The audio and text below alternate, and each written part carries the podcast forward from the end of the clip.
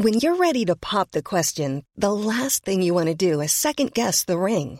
At Bluenile.com, you can design a one of a kind ring with the ease and convenience of shopping online. Choose your diamond and setting. When you find the one, you'll get it delivered right to your door. Go to Bluenile.com and use promo code LISTEN to get $50 off your purchase of $500 or more. That's code LISTEN at Bluenile.com for $50 off your purchase. Bluenile.com code LISTEN.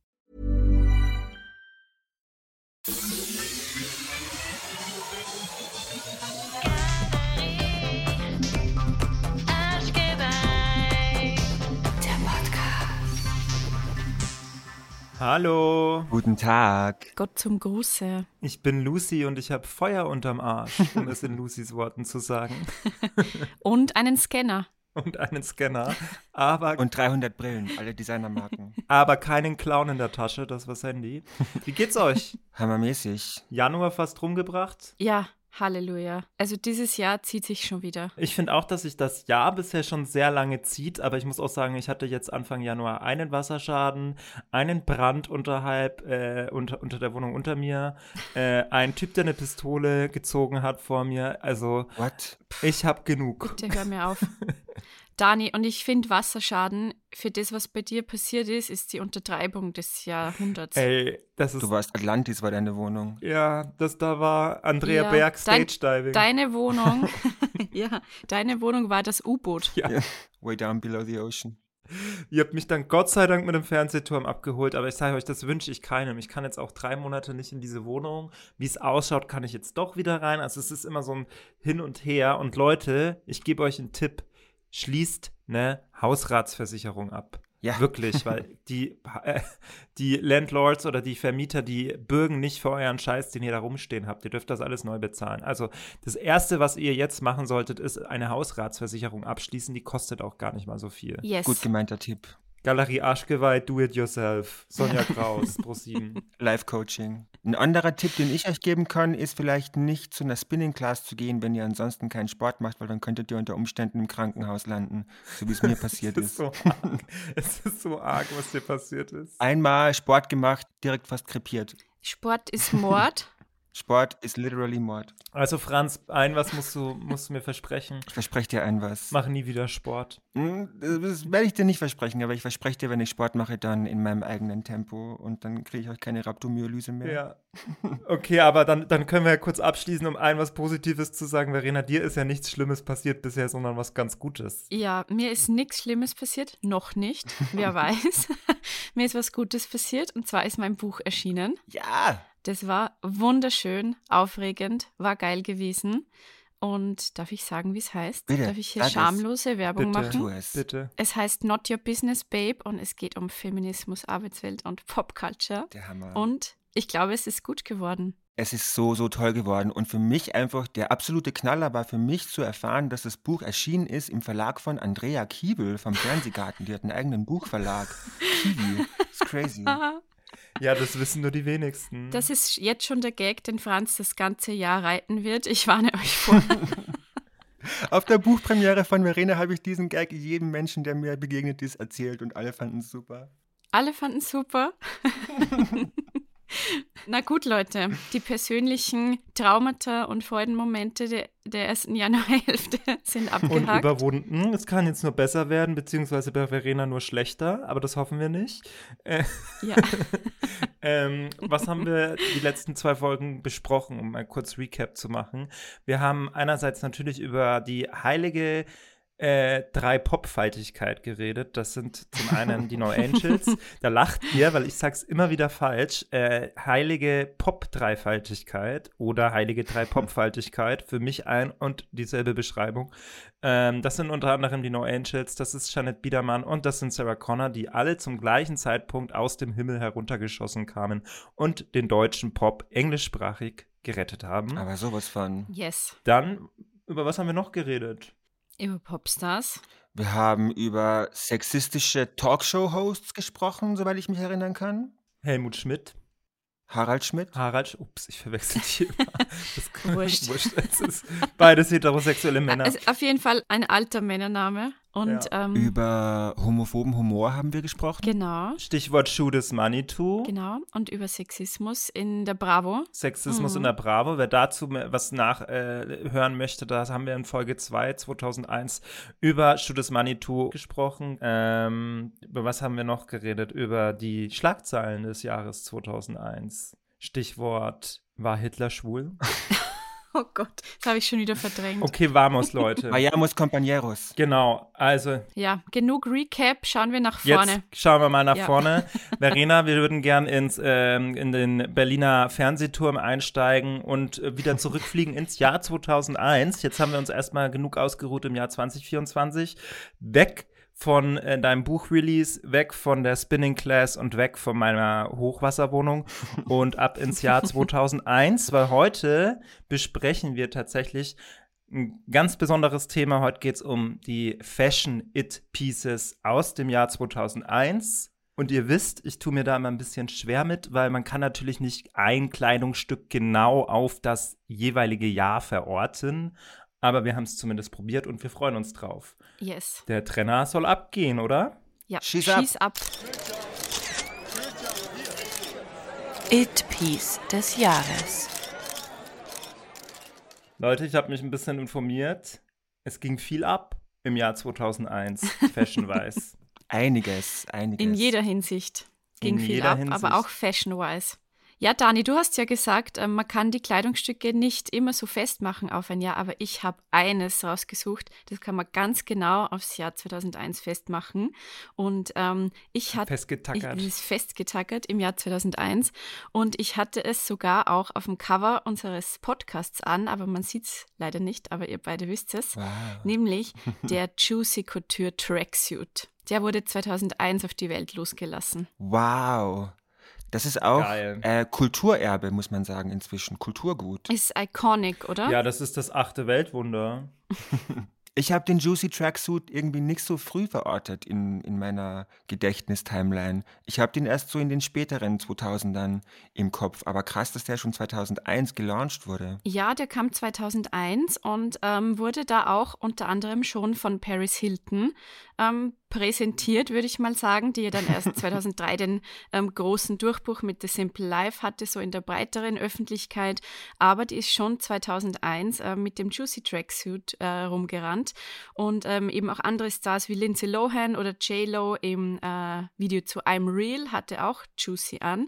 Und Wow. genau, und das hat den Hype extrem gepusht. Ich finde auch ähm, tatsächlich, ich verorte auch Juicy Couture tatsächlich ähm, zu Paris Hilton. Ja. Ich würde sogar so weit gehen, dass sie der CEO von Ja. Ju- Juicy Couture ist.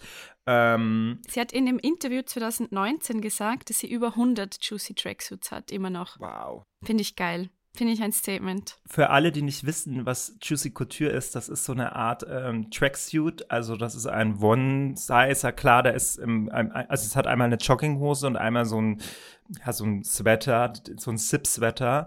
Und das Ja, ist so, aus eine, einem so eine Kapuzenweste. Ja, Mhm. oder Kapuzenweste, die Genau. aus einem ganz speziellen Stoff ist, nämlich Samt, würde ich fast sagen, oder? ja, Ich hatte noch ja, nie einen auf jeden an. Fall samtig. Doch, ist samtig und ähm, genau, hat am Arsch äh, mit Strasssteinen Juicy geschrieben.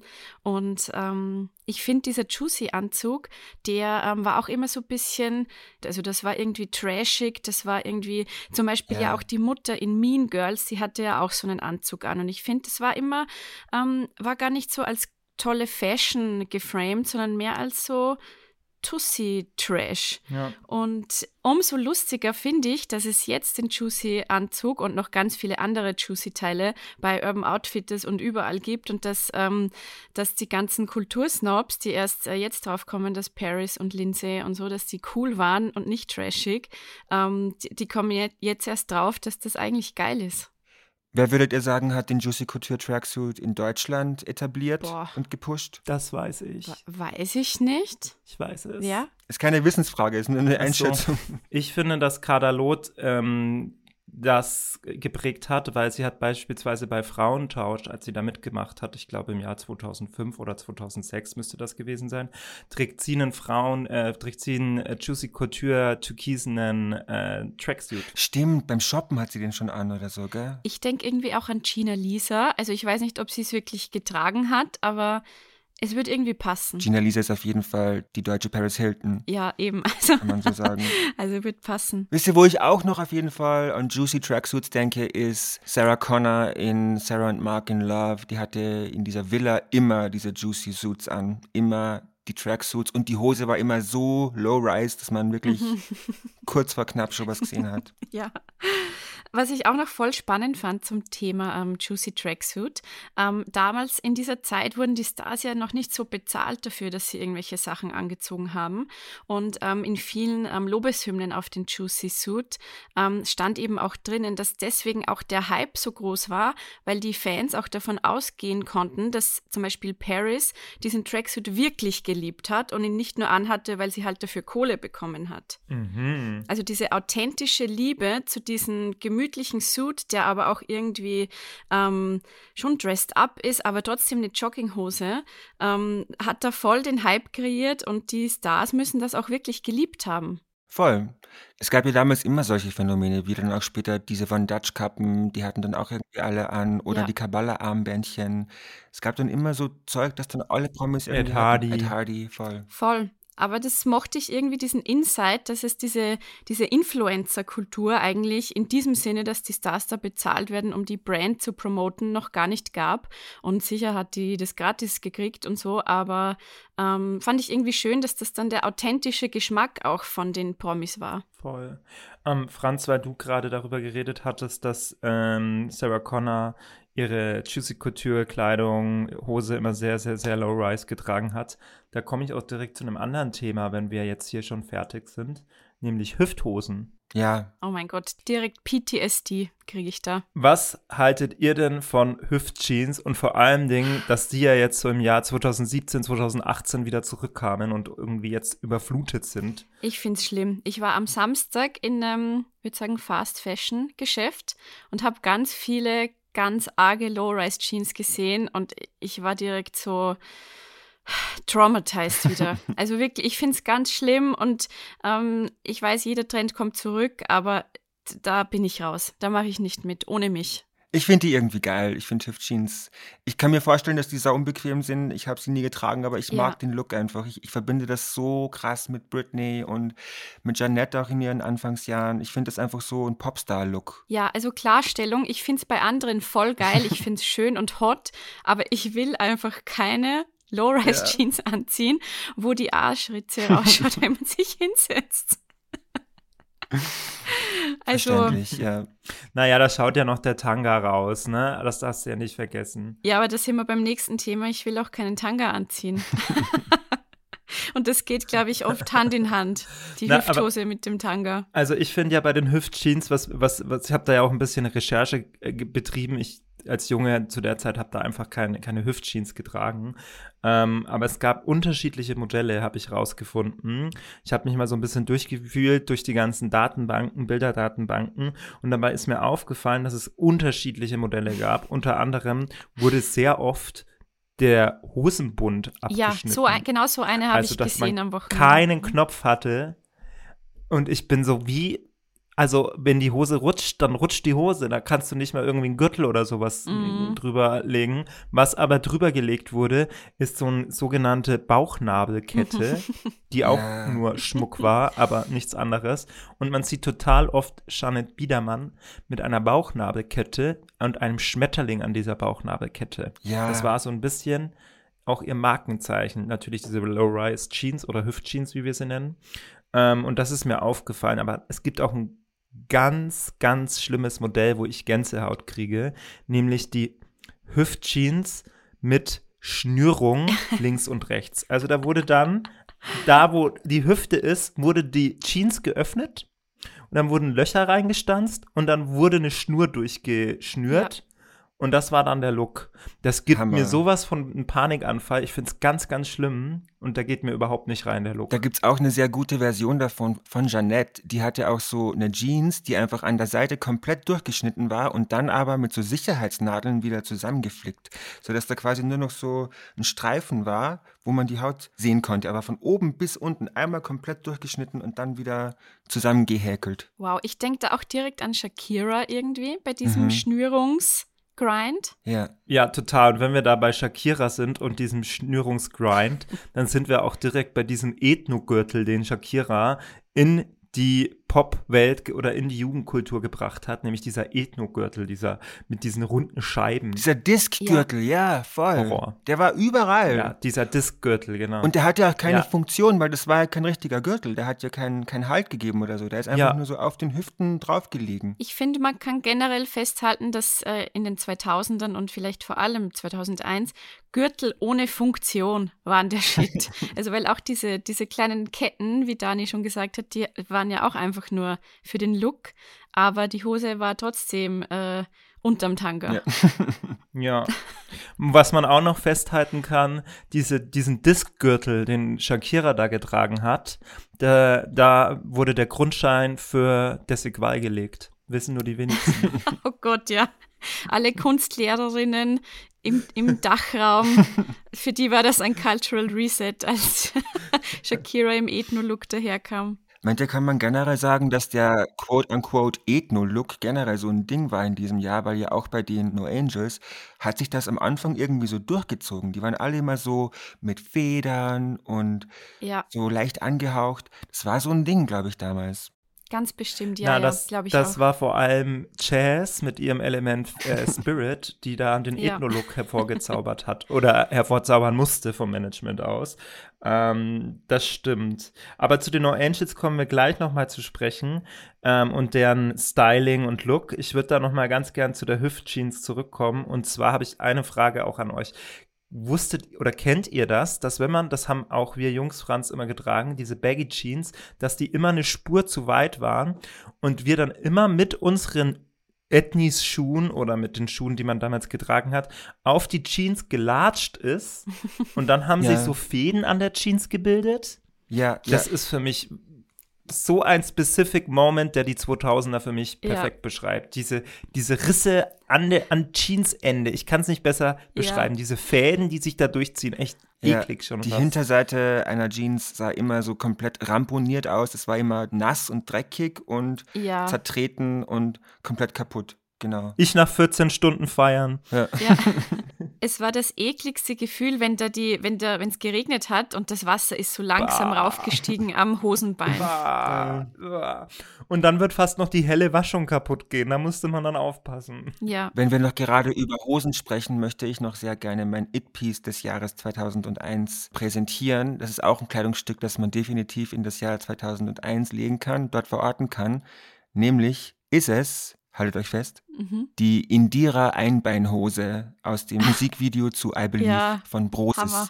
Die Finde ich Einzelhose. so legendär. Dieser Look ist so geil, weil vor allem Indira auch damit selber ankam. Man sieht in der Dokumentation, wo sie das Video drehen zu I Believe und im Fittingraum sind und sie einfach so meint, oh, ich würde gerne hier ein Bein von der Hose abschneiden und dann kommt die Stylistin mit einer Schere und macht einfach so einen Cut rein und dann hat die Hose nur noch ein Bein. Finde ich Hammer. Und sie meint so, habe ich noch nie so gesehen irgendwo, das finde ich neu. Und es ist wirklich ein Trend geworden dann damals. Legendary. Ähm, ja, es ist ein Trend geworden, vor allem Dingen, weil auch Lord of the Lost, die beim Eurovision Song Contest 2023 mitgemacht haben, diesen Trend oder dieses Styling auch aufgegriffen haben. Also die haben Indira nachgemacht. Eins zu eins. Der Ja. Impact von Indira ist unmatched. Ich habe auch dann nochmal gesucht, so nach Einbeinhosen, ob die noch irgendwie einen Impact haben. Und ich habe wirklich Artikel gefunden, noch aus 2022 in Harper's Bazaar und so. Also da wird noch immer darüber geschrieben. Und Indira hat es erfunden. Also ein Wahnsinn eigentlich. Respekt. Respekt. Ja, wenn wir schon ähm, beim Thema Brosis sind, ist es ja nicht mehr weit zu den Engeln. Und ähm, ich finde, wir müssen nochmal über dieses Modell sprechen, das es ja auch bei den Spice Girls zum Beispiel gab, dass jedes äh, Mitglied der Girlband so eine eigene Personality hat, eben die Elemente, die aber auch ganz stark durch Fashion ausgedrückt werden. Ja. Also ich finde, es gibt die Art von Girlband, wo alle immer im selben Look sind Mhm. und dann gibt es die Art von Girlband, wo sich die Persönlichkeiten Ja. durch die Fashion ausdrücken. Nur Angels waren aber irgendwie beides, weil die hatten auch in dieser Voll. Anfangsära auch so Destiny's Child ähnliche Outfits immer, die so koordiniert waren. So, es gab einen Stoff und jeder hatte einen anderen Schnitt Ja, davon ja, irgendwie. voll. Aber ja, also das, äh, Element-Konzept wurde nicht ganz so äh, konsequent vielleicht durchgezogen. Aber ähm, ich fand es irgendwie schön, ähm, dass einfach da so eine, so, es ist natürlich ein Marketingkonzept, das ist eh klar, weil sich dann einfach einzelne Fans mit dieser Persönlichkeit besser identifizieren, würde ich mal sagen. Aber ich finde es irgendwie so schön, dass da betont wird, ähm, man kann als Gruppe zusammenpassen, wenn man ganz unterschiedlich ist, zum Voll. einen. Und ja. zum anderen, dass es einfach toll ist, seine eigene Persönlichkeit durch Fashion auszudrücken. Ja, das ist ein schöner Ansatz. Voll.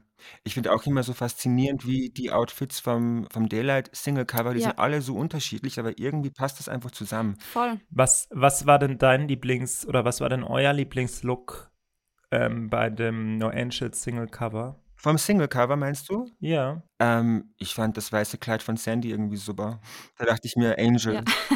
Ich war ein großer Fan ähm, auch von dem silbernen Kleid aus dem mhm. Daylight-Video. Ja. Also das war für mich Fashion da hat es mich wirklich umgehauen und das fand ich so schön und war ich blown away. Obwohl mit dem Kleid ja auch alles schief ging. Also ich glaube, Sandy ja, ja. hasst dieses Kleid heute. Es gibt diesen schönen Ausschnitt in der Doku, wo sie sie nach dem Videodreh fragen, so wie es denn so war. Kennt ihr das? Wo sie so zickig reagiert. Was sagt sie dann? Sie ist dann so drüben und meint dann so, es war super geil, es war eigentlich nur. Und dann überlegt die so für eine Sekunde, ob sie jetzt irgendwas sagen soll oder ob sie einfach die Schnauze halten soll. Aber dann entscheidet sie sich, dass sie jetzt einfach so mal sagen wird, was da los ist und sagt sie so, es hat mich nur gestresst, dass mit meinen Klamotten alles schiefgelaufen ist, dass es reflektiert hat, meine Haare in der Bluebox man nicht sehen konnte, musste ich zusammentragen, obwohl ich sie gern offen gehabt hätte. Das Kleid konnte man nicht von hinten sehen. Ansonsten oh fand ich es sehr angenehm. Es war nur für mich, ich habe die Arschlochkarte gezogen. Was war denn so euer Lieblingslook der No Angels aus dem ersten Jahr? Ich habe zwei. Ich habe einmal äh, The Dome 17, als Nadja Chess und Vanni wie die ultimativen Moulin Rouge Zirkuspferde ausgeschaut haben. Was war das bitte? Diesen Look, ich finde, das ist das Schlimmste vom ganzen war Jahr. Das Gerade was ich vorhin meinte, dass so unterschiedliche Outfits gemeinsam harmonieren können, irgendwie, das ist das Gegenbeispiel das davon, weil so das ist für mich komplett random einfach nur. Bunny sieht aus wie das Flamenco-Emoji. I know. Wenn man das Foto sieht, denkt man auch so, wo schaue ich jetzt hin? Es macht alles gar keinen Sinn. Das sind fünf Epochen, die aufeinandertreffen. Das ist so wie dieses Meme, wo du, wo du, sie, wo du einfach nur etwas siehst und du musst irgendwie beschreiben, was du beschreibe ein Ding, was du auf diesem Foto siehst. Und du kannst einfach nichts sehen, weil ja. einfach du komplett überfordert bist mit diesem ganzen Looks, die du da siehst. Und so ist der Look und deshalb liebe ich ihn, weil er einfach Chaos pur ist und gar nicht zusammenpasst. Der Jazz hat einfach so einen kompletten Adler hinten drauf in ihren Haaren drin. Die hat so viele Federn und auch Nadja hat Federn am Kopf, die dann aber so herumfliegen irgendwie. Das sieht was? So, so crazy aus. Und Sandy hat einfach so ein weißes Oberteil und eine Hose. Okay. Ja. da ist irgendwer durchgedreht. Ja, ich habe derzeit seinen Job nicht mehr. Ich habe noch einen, der ist, ähm, der ist vielleicht ein bisschen iconiker und das ist, ähm, als die No Angels zum Verband der Musikclub-Produzenten eingeladen waren, namens Clip. Und da. Der äh, Denim-Look. Ja, tragen die No Angels einen kompletten Jeans-Look. Ja. Und das war im August, nee, im äh, Juli 2001 und ich denke, dass das eine Hommage an Britney Spears und Justin Timberlake waren, die auch 2001 ihren kompletten Denim-Look an den American Music Awards im Januar 2001 getragen haben. Ich habe mir auch diesen Look aufgeschrieben, ist auch einer meiner Lieblingslooks aus diesem Jahr. Und ich finde generell, eine Girlband muss an irgendeinem Punkt in ihrer Karriere einmal komplett in Denim irgendwo auftreten. Ja, Wenn sie das Gesetz. nicht machen, das ist Gesetz, dann sind sie sonst keine Girlband. Haben Destiny's Child schon vorgemacht, später auch Monrose haben das mal gemacht, das muss man einfach. Bisous hat es zum Beispiel nicht gemacht. Und gibt es die noch? Wir stellen nur Fragen.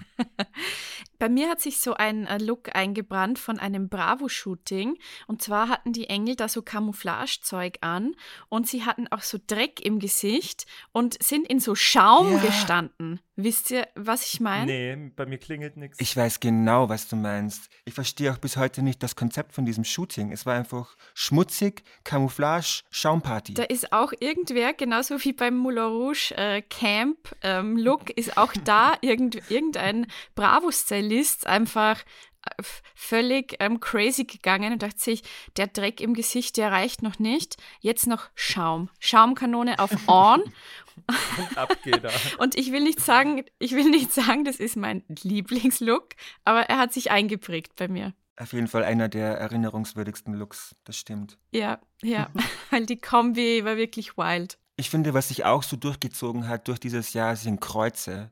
Einerseits Ja. sehr viel bei Jeanette und andererseits, weil wir gerade bei den No Angels sind, auch bei Vanni. Und Vanni Mhm. hat ja immer überall Ja. Kreuze Mhm. dabei. Ich sag nur Kick-Kollektion. ja, Da gibt es auch ein Kreuz. Ja. Ich wollte es auch sagen, was, was mir aufgefallen ist ähm, bei meiner Recherche, ist, dass Janet Bietermann extrem viele Kreuze getragen hat.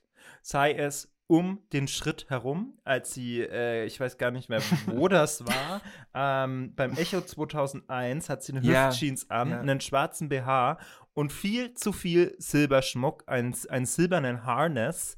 Ähm, für alle, die nicht wissen, was ein Harness ist, das ist so eine Art, ja, wie nennt man das? Eine, eine, eine Weste für Pferde? Zum, so eine Art Geschirr? Geschirr. Geschirr. Eine Weste für Pferde. Kack es ist ein Geschirr. Es ist ein Geschirr einfach. Es ist sowas, was man dem Hund anzieht, damit man die Leine anhaken Ja. kann. Oder schwulen Männern. Auf jeden Fall ist es Oh das. Ähm, und ein, äh, sie trägt dann so ein Riesenkreuz. Wieso lachst du denn, Verena? sie trägt dann so ein Riesenkreuz um den Schritt rum. Also der baumelt im, auf der Schritthöhe. Und ich Ja. denke mir die ganze Zeit, was ist das für ein Look? Warum machst du das, Jeanette? Bist du gläubig? bei diesem Look hatte die auch diese Hose an, von der ich vorhin gesprochen habe, die an der Seite einmal komplett durchgeschnitten war und nur mit Sicherheitsnadeln wieder zusammengenäht. Das ist wirklich ein legendäres Outfit. Auch beim Deutschen Fernsehpreis 2001, da trägt sie so ein rotes Crop Top und eine offene, zerrissene Hüftjeans, also die dann in der Mitte so zerrissen ist. Und dann dreht, auch total oft hat sie dann nämlich so Nylon-Netzhandschuhe getragen und dann schon wieder so ein großes Kreuz. Also sie- in jedem Look 2001, den Jeanette getragen hat, ist ein Kreuz involviert. Und da frage ich mich, hat die irgendeinen Werbedeal mit dem Vatikan oder was? Ich mag das irgendwie bei den äh, 2001-Looks, die wir gerade besprechen. Das ist nicht so, es waren keine reduzierten Looks, wo es ein Statement-Piece gab, sondern Ja, es war ja. einfach, der ganze Look ist aus Statement-Pieces bestanden. Es war einfach all over the place, chaotisch, Voll. aufgeschnittene Hose, Kreuz im Schritt. Also finde ich irgendwie, Moulin finde Rouge. ich einen Vibe. Und das passiert irgendwie auch nur noch in diesem Jahr, weil ich finde, da merkt man so die Überreste der 90er Jahre noch, weil da sind die Outfits noch immer so, alles davon könnte ja auch auf der Love Parade stattfinden zum Beispiel. Aber so im nächsten Voll. Jahr dann wird es ja alles sehr viel mehr casual und sehr viel Mhm. reduzierter, aber da ist noch wirklich Vollgas. Ja, die sind all in gegangen. Ja, was ich zu dieser Zeit auch geil fand, waren ähm, diese T-Shirts, wo dann Zicke oder sowas drauf stand. Ich finde, das gibt mir auch so 2001 Oh ja. Vibes. Hattest du so ein T-Shirt? Hatte ich nicht. Ich glaube, meine Mama hat mir das nicht erlaubt, weil ich glaube, der Gedankengang war, wieso würde man sich selbst ähm, Zicke nennen? Das ist ja irgendwie ein abwertendes Wort, dass man. Reclaiming. Mit dem, genau, mit dem man äh, andere Frauen beleidigt. Aber ähm, die Kunst des Reclaimens ähm, war mir damals noch nicht bekannt. Aber heute würde ich sofort anziehen. Finde ich mega. Na, ich muss, ich muss sagen, dass so Girls, die das getragen haben, die haben auch die wilden Hühner als Lieblingsfilm gehabt. Und die haben auch in, die haben auch in ihrer, in ihrer ICQ äh, Ab Abwesenheitsliste belogen, betrogen, zur Diva erzogen in Groß- und Kleinschrift gehabt. Das so stelle ich Ja. mir die Girls vor, die das getragen haben. Aber allgemein lässt sich ja darüber sagen, dass ähm, die Graphic Tees in den 2000ern recht ähm, auch, auch eine ein, eine, ein Medium war, mit dem man sich mitteilen konnte. Also wenn wir uns mal an Britney Spears 2002 erinnern mit dem Shirt Dump Him, war ja auch damals ein Zeichen. Ja, ein Klassiker. Voll. Diese T-Shirts kamen dann ja auch später noch in den 2000ern immer öfter Ja. auf. Da hatte ja auch dann Kadan eine eigene Shirtlinie mit so Sprüchen drauf. Ja, Was stand da drauf zum Beispiel? Contenance stand da drauf. Geil. Kontenance-Herrschaften. mein Hintern ist unantastbar, er steht unter Don Denkmalschutz. Wirklich? Geil. Ja. ja. Mega. Und 2005 hatte ja äh, beispielsweise auch Paris Hilton ein T-Shirt bei, im, im, beim, oder im Club getragen mit Stop Being Desperate. Ja, Aber das wurde dann ein Internetphänomen, weil wir kennen das alles nur unter Stop Being Poor. genau. Und das ist tatsächlich ein, ein Photoshop-Hoax. Das wusste ich gewesen. auch ganz lange nicht. Ja. Da glauben auch immer alle, das wäre echt. Ja. Ich möchte noch mal kurz zurückkommen auf äh, Jeannette, weil ich finde, ihre Fashion in diesem Jahr ist einfach so crazy, crazy gewesen. Und ich kann das zwar nicht belegen, aber ich erinnere mich wirklich, dass es immer so ein Thema war in Artikeln über sie, dass sie das einfach alles selber gemacht hat. Weil die einfach so shoppen ging und dann hat sie einfach so eine Schere genommen und dann so ihre T-Shirts irgendwie geschnitten und sich einfach gedacht, und die Kette nehme ich noch rum und äh, das Kreuz hänge ich mir hier noch rum und das mache ich da noch rauf. Und ich finde, dafür muss man ihr auch irgendwie Credit geben, dass sie einfach diese ganzen iconic Looks sich selber erdacht hat. Wow. Das hätte ich nicht, also habe ich nicht gewusst, hätte ich nicht gedacht. Mega. Ja, die war einfach kreativ. Aber so kreativ waren die Looks auf jeden Fall. Es gibt einen Look, der zum Beispiel gar nicht irgendwie zusammengepasst hat. Das war auf dem Kometen 2001. Da trägt sie nämlich so ein schwarzes Korsett und dann wieder Netzhandschuhe bis zum Ellbogen und dann dazu eine Hotpan mit Netzstrumpfhosen und dann ein Riesengürtel, wo völlig random rosa Plüsch draufgeklebt ist, aber nur auf der linken Seite. Und was war noch dabei? Ein Kreuzanhänger. die Natürlich. Zeit diese Kreuze. Das ist doch der absolute ähm, Wahnsinn, finde ich ein Hammerlook. Ja, naja. da scheiden sich die Geister. ähm, ich finde, was ich ein iconic Look finde, ist auch äh, der Sarah Connor ähm, From Sarah with Love Look. Welchen konkret meinst du da? Na, wie sie im Zug hockt. Da wirkt die nämlich wie eine 70-jährige alt Old Money ähm, Alte, die irgendwie auf dem Weg nach Budapest ist, um sich äh, unsterblich machen zu lassen von irgendeinem Vampir. So wirkt die da nämlich. Was hat sie da an, Dani? Das ist so ein Pelz. So eine Stola Pelz hat sie Stola, glaube ich. An, ja. ja. Ja, Stola, Stola kann man nur mit Ü70. Genau. Und halt ein Sepia-Filter ja. drüber. Ja. Fand ich iconic. Ähm, aber 2001 haben wir übrigens auch noch ein anderes, also wenn wir mal international schauen, und ich weiß, eigentlich ist es verboten, aber da wir ja letzte, die, in den letzten zwei Folgen auch äh, Deborah McMorgan mit reinbringen durften, möchte ich für mich einen sehr iconic Fashion Look sagen. Und zwar das Björk Fashion Kleid zu den Oscars 2001, als sie als Schwan kam. Ja, das, das können wir nicht totschweigen, ja. auch wenn es international ist. Das ist doch Hammer gewesen. Legendär. Das ist bis heute legendär. Jeder kennt dieses Kleid. So geil. Ich finde, es gehen auch immer voll viele zu Halloween dann als Schwanenbjörk. Das sieht man dann auch voll oft bei irgendwelchen Promis oder so. Also das wird noch oft ähm, referenziert. Ja, ich glaube, in irgendeiner Parallelwelt ging ein Schwan in einem Björk-Kleid auf die Oscarverleihung 2001. Sicher. Auf jeden Fall. Hundertprozentig. Also wenn wir ähm, den, den Fernsehturm falsch programmieren, dann sind wir plötzlich in der Parallelwelt, wo der Schwan im Björk-Kleid rumrennt. Okay, genug Stoner Talk, genug Stoner Talk hier. Was wir aber auch noch sagen müssen ist, es gab nicht nur äh, Tierkleidung, die cool war, wie bei Björk. Es gab leider auch eine Deutsche, die äh, beim Komet 2001 einen Tierlook anhatte, der so gar nicht ging. Und die Rede ist von Sarah Connor in ihrem Wild Tiger oder Wildtier oder was, also Wildkatzen-Outfit, sorry, ich meine Wildkatzen-Outfit im Leopardenmuster. Dieser Look ist so haunted, Leute. Sie trägt so eine Kopfbedeckung, also man sieht gar keine Haare. Dann sieht man nur ihr Gesicht, das ist so total ähm, katzenartig auch geschminkt. Und dann hat sie einfach nur so ein, ja, so einen Leoparden-Look einfach an und ich finde es ganz schlimm. Sarah Connor hat zu dieser Zeit diesen Leoparden-Look wirklich hart geritten. Also da bei der Kometverleihung hatte sie ja so ein Stirn Stirnband an Furchtbar. im Leopardenmuster zu diesem zu dieser Leopardenjacke, die aber auch so einen schwarzen Pelz irgendwie oben dran hatte. Furchtbar. Dann sieht man sie, es gibt aber auch so Fotos von ihr bei einem anderen Auftritt, wo sie noch einen passenden Hut dazu anhatte, der auch so einen oh, Leopardenlook hatte. Dann hatte sie ja auch im Video zu French Kissing so ein Leopardenensemble an und es gibt noch so ein Bravo-Shooting mit ihr, wo sie nochmal einen viel größeren Hut und nochmal eine Hose und ein Oberteil auch wow. im Leopardenlook anhatte. Also wir halten fest, Sarah Connor ist ein Leopard. Ich habe den Look nicht ähm, vor mir, aber ich stelle es mir irgendwie so vor wie dieses Remake von Cats, das es ja. vor, das vor ein paar Jahren rauskam. Eins so stelle ich mir den Look vor. Katze, aber als Schlafparalyse-Dämon. Es gibt auch ein ganz, ganz schlimmes Foto von ihr, wie sie diesen Kometen 2001 gewinnt und ein Foto macht und sie hockt so in die Kamera. Dani zeigt gerade die Pommesgabel und die Zunge ganz weit genau. raus. Schlimm. Ich, mir gefällt es gar nicht, aber ja.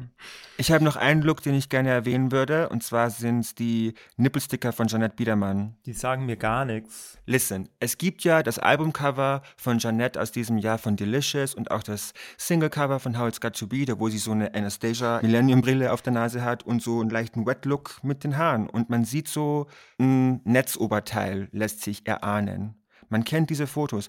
Damals aber kannte ich nur die Close-ups von diesem Shooting und ich habe erst vor ein paar Jahren mal das komplette Outfit von diesem Shooting gesehen und zwar dieses Netzoberteil, das sie da trägt, die hat nichts drunter. Die hat nichts darunter, außer zwei große sternförmige Sticker auf ihren Brüsten. Wow. Und das finde ich so einen krassen, progressiven Look. Ich finde das wirklich irgendwie bold dass sie sich entschieden haben, sie so zu shooten. Verstehe auch, wieso sie dann für die Covers von den CDs sich entschieden haben, die Brüste nicht zu zeigen, weil es doch sehr risky war wahrscheinlich. Ja. Aber insgesamt finde ich das ein Hammer-Look. Ja, mega, mega hot. Glaubst du, sie hat dann, wenn sie selber so eine Fashion-Designerin ist, die Sterne noch kurz vorher ausgeschnitten? Oh Gott, ich wette, dass das auf ihrem Mist gewachsen ist, Leute. So, so Scherenschnitt noch kurz vor dem Shooting gemacht. Man, man, darf ja bei Jeanette auch nicht vergessen, die ist ja Berlinerin so, ne? Und ich glaube, dass du, wenn du aus der Hauptstadt nochmal bist, bist du nochmal relativ progressiver als jetzt ich, der in irgendwie einem kleinen Dorf in Bayern groß geworden Ja. ist. Und sie hat halt die Love Parade mitbekommen. Und für Mhm, mich klingt das voll. so krass nach einem Love Parade-Look. Ja, voll. Ah, ich finde, es sind so viele legendäre Looks in diesem Jahr einfach entstanden und ich möchte an dieser Stelle gerne noch so einen Appell in die Welt hinaussenden, weil eine Sache, die mich immer nervt, ist, dass in den USA und in Großbritannien so Leute wie Victoria Beckham und Paris Hilton oder Jerry Halliwell so in der Vogue einfach sitzen dürfen und dort so ein Video machen, wo sie so ihr Life in Looks durchbesprechen dürfen, wo sie so ein Buch mit ihren legendärsten Outfits bekommen und dann darüber sprechen dürfen. Aber hierzulande findet das irgendwie überhaupt nicht statt. Und ich denke mir so, Vogue, wo bleibt die Einladung für Sarah Connor, für Jeanette, für Lucy? Lucy ist ein wandelndes No Angels Lexikon. Ich garantiere euch, wenn ihr die hinsetzt, die kann euch zu jedem Look der No Angels genau erklären, wer das entworfen hat, was der Gedanke Voll. dahinter war, wo die das getragen haben. Voll. Also Vogue Germany, if you're listening, traut euch doch. Holt endlich mal unsere 2000er-Ikonen für solche Videos und lasst die so My Life Ja. in Looks Videos machen. Preach. Justice for Preach. Ja, them. traut euch und show some respect. Ich schicke das dann gleich mal ein paar Vogue-Redakteurinnen. Liebe Maria, falls du zuhörst. Die Mails gehen bald raus. Voll, also ich glaube, wir haben jetzt erstmal relativ viel über die Fashion im Jahr 2001 besprochen. Was hatten wir bisher? Wir haben jetzt über die Hüftjeans geredet, wir haben über die Graphic Tees geredet, wir haben über Jeanettes Fashion geredet, über Kreuzanhänger geredet. Mm, Und ganz am Anfang haben wir kurz noch was anderes angebracht von Verena, das habe ich jetzt vergessen. Der Juicy Tracksuit, wie kannst du den vergessen? Der Juicy Tracksuit, in- verzeih mir. Entschuldigung, nicht angenommen. Schade, es tut mir leid. Ähm, aber wir wollen natürlich jetzt nicht mit der Mode ähm, abschließen, sondern wir wollen jetzt noch mal gerne in eine andere Rubrik übergehen. Und ähm, die hängt natürlich auch mit unseren Stars zusammen. Und das handelt sich um keine andere Rubrik als Good for Them. Dort besprechen wir das etwas, was die Stars heute machen, die man früher abgefeiert hat. Die jetzt vielleicht nicht mehr so bekannt sind. Es hat aber wenig damit zu tun, ob sie bekannt sind oder nicht. Ich laber gerade ein bisschen Stuss. ähm, Alles gut, wir gehen einfach direkt rein.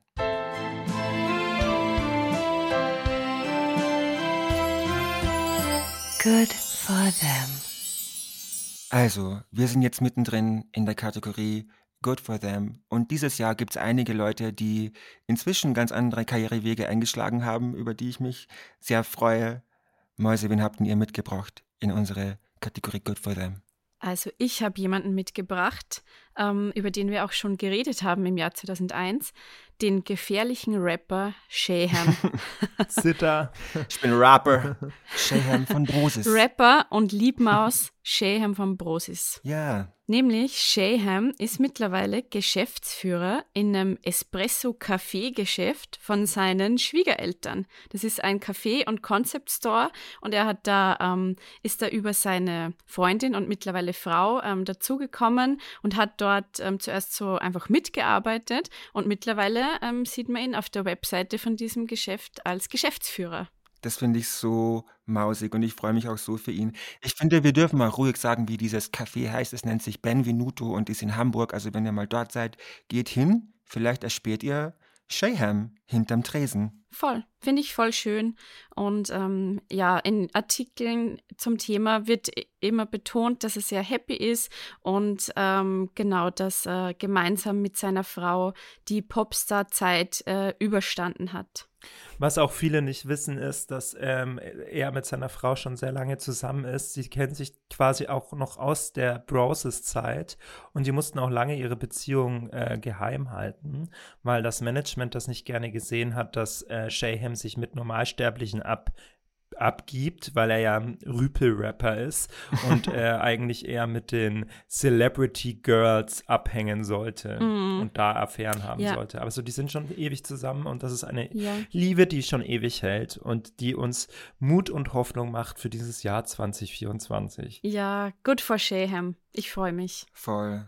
Dani, wen hast du mitgebracht? Ich habe auch noch jemanden aus der Popstars-Riege dabei, tatsächlich auch aus der zweiten Popstars-Staffel von Broses. Und zwar ist es eine Sängerin, die es damals nicht in die Band geschafft hat, aber die sich äh, mehrere Runden qualifiziert hat, bevor sie aus der zweiten Staffel rausgeflogen ist. Und ich rede von niemand Geringeren als von Yas ähm, und äh, das ist eine Sängerin, die von Alex C. unter Vertrag genommen wurde im Sommer 2002 und Songs veröffentlicht hat, wie unter anderem Rhythm of the Night, Doktorspiele oder Du hast den schönsten Arsch der Welt die ist auch so toll.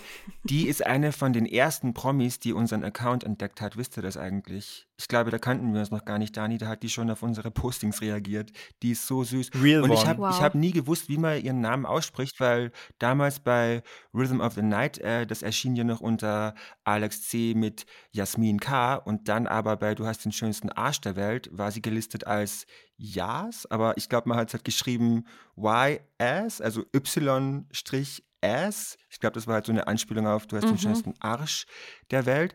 Ich war jetzt aber zur Sicherheit nochmal auf ihrem Instagram-Account und dort stellt sie sich vor in den Videos, hey, hier ist eure Jazz. Also wahrscheinlich spricht man es so aus. Ah ja. Aha, okay. okay. Es ist die gleiche Frage, wie ob man Yam oder Jam oder Yam sagt. Oh Gott, du hast recht. oder Amazon oder Amazon. Wow, Verena, ja. das ist auch die Antwort auf die Frage, die ich dir gestellt habe, nämlich sag mir eine andere Sache, die mit Y geschrieben wird, aber J ausgesprochen wird. Das ist die Antwort. Jazz. Tja, Mystery solved. ja, good for Jazz oder Jazz, Jazz, dass sie, dass sie weiterhin als Sängerin unterwegs ist und auf jeden Fall so krasse Erfolge erzielen konnte. Ja, freut mich für sie. Franz, wen hast du dabei? Ich habe noch mit dabei ähm, eine junge Dame, die fast ein No Angel geworden wäre, namens Curly. Ich weiß nicht, was die heute macht, aber ich kann euch sagen, dass Curly den Titelsong aufgenommen hat für die Telenovela Sturm der Liebe namens Stay und ich würde mir wünschen, dass sie einfach immer noch dafür bezahlt wird, dass jedes Mal, wenn Sturm der Liebe losgeht im Wohnzimmer meiner Oma und man hört so In the rainbow colored night. Das singt Curly und die wäre fast No Angel geworden. Die ist nur knapp daran gescheitert. Aber ich freue mich für sie, dass man sie immer noch hören kann. Woran lag's eigentlich? Es gab damals so ein Gerücht, dass sie zu groß war, weil sie ein bisschen größer war als die anderen fünf. Aber ich glaube, das ist nur Hörensagen. Irgendwie, sie war eh super, alle waren super. Es gab halt nur fünf freie Plätze. So war das nun mal. Voll. Good for Curly, dass sie den Titelsong von Nur die Liebe, nee, was war das? Alles, was zählt? Sturm der Liebe. Oh, Sturm der Liebe. Das ist alles für mich eine Matsch, Matschhaufen für mich. Entschuldigung, wenn ich das so sehe. Dani, das ist schon wieder, das ist schon wieder Herr der Ringe und der Stein der Weisen mäßig. ähm, wenn wir natürlich über Popstars reden, dann kommen wir natürlich auch nicht drüber hinweg, über Wanni zu reden. Yes, Dr. Wanni. Wir vermissen sie alle sehr. Aber ich finde, ähm, ihr Lebenslauf ist einfach good for her und sie ist wirklich einen krassen, ähm, einen krassen Weg in der Wissenschaft gegangen. Ja. Also sie ist ja, ich glaube, über einen großen Teich geflogen, wohnt jetzt in den USA, ist fast Nachbarin von Sandy und ähm, hat promoviert in, ich glaube, Neurowissenschaften, wenn ich, wenn ich mich nicht richtig entsinne, wenn ich mich richtig entsinne. Also sie lebt jetzt ihr Leben als Akademikerin. Voll, also sie ist ähm, Postdoc ähm, in LA und forscht da und auch äh, zur Musik, also auch wie sich irgendwie Musik auf das Gehirn auswirkt.